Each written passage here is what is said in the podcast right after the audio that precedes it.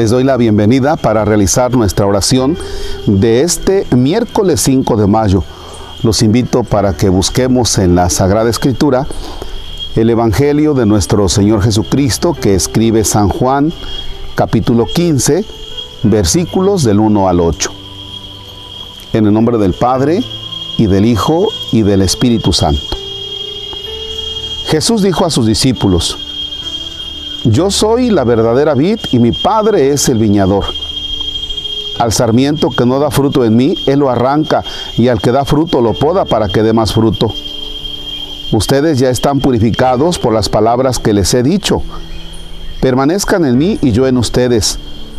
Como el sarmiento no puede dar fruto por sí mismo, si no permanece en la vid, así tampoco ustedes si no permanecen en mí. Yo soy la vid, ustedes los sarmientos. El que, permanece en mí y yo en él, ese da fruto abundante, porque sin mí nada pueden hacer. Al que no permanece en mí se le echa fuera como al sarmiento y se seca. Luego lo recogen, lo arrojan al fuego y arde.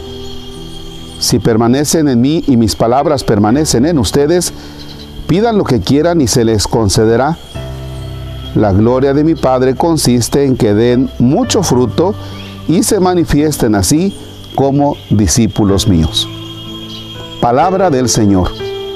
Gloria a ti, Señor Jesús. Fíjense bien, cuando dice, la gloria de mi Padre consiste en que den mucho fruto. La gloria del Padre. A veces cuando decimos en la Eucaristía, Gloria al Señor. Ajá. Esa es la manera de expresar que glorificamos a Dios. Pero Jesús lo que nos pone así clarito, lo que nos plantea así claramente es, la gloria de mi Padre consiste en que den fruto. Vamos a hacer un análisis entonces. ¿Cuáles son los frutos que tú has dado para Dios. ¿De qué manera puedes decir, estos frutos yo se los puedo ofrecer a Dios?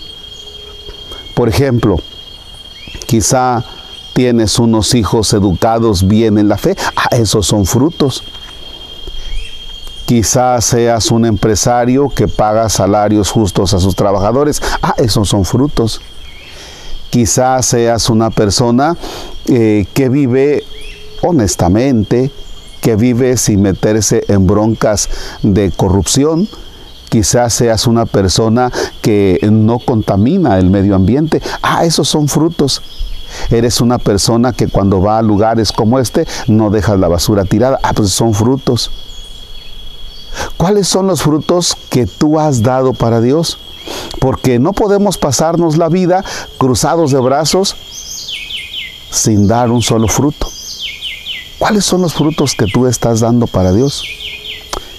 En este México tan lastimado por la corrupción, en este México tan lastimado por la delincuencia, oigan, pues, ¿dónde están los frutos que entonces nosotros tenemos que dar?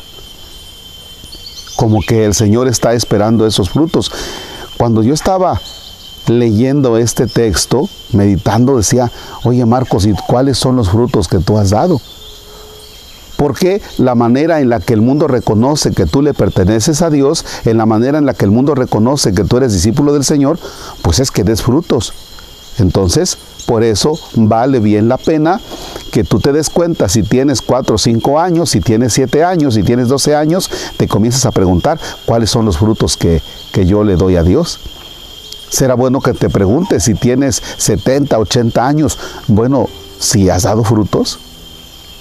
Y ese es un análisis que nos puede llevar a tomar conciencia que nos falta o quizá a darte cuenta que, que ahí vas, que ahí vas.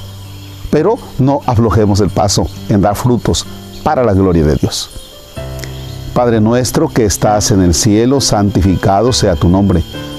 Venga a nosotros tu reino hágase tu voluntad en la tierra como en el cielo. Danos hoy nuestro pan de cada día, perdona nuestras ofensas como también nosotros perdonamos a los que nos ofenden.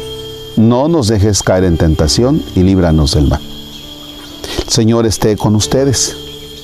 La bendición de Dios Todopoderoso, Padre, Hijo y Espíritu Santo descienda sobre ustedes y permanezca para siempre. El Señor es nuestro gozo. Podemos estar en paz. Demos gracias a Dios. Excelente jornada.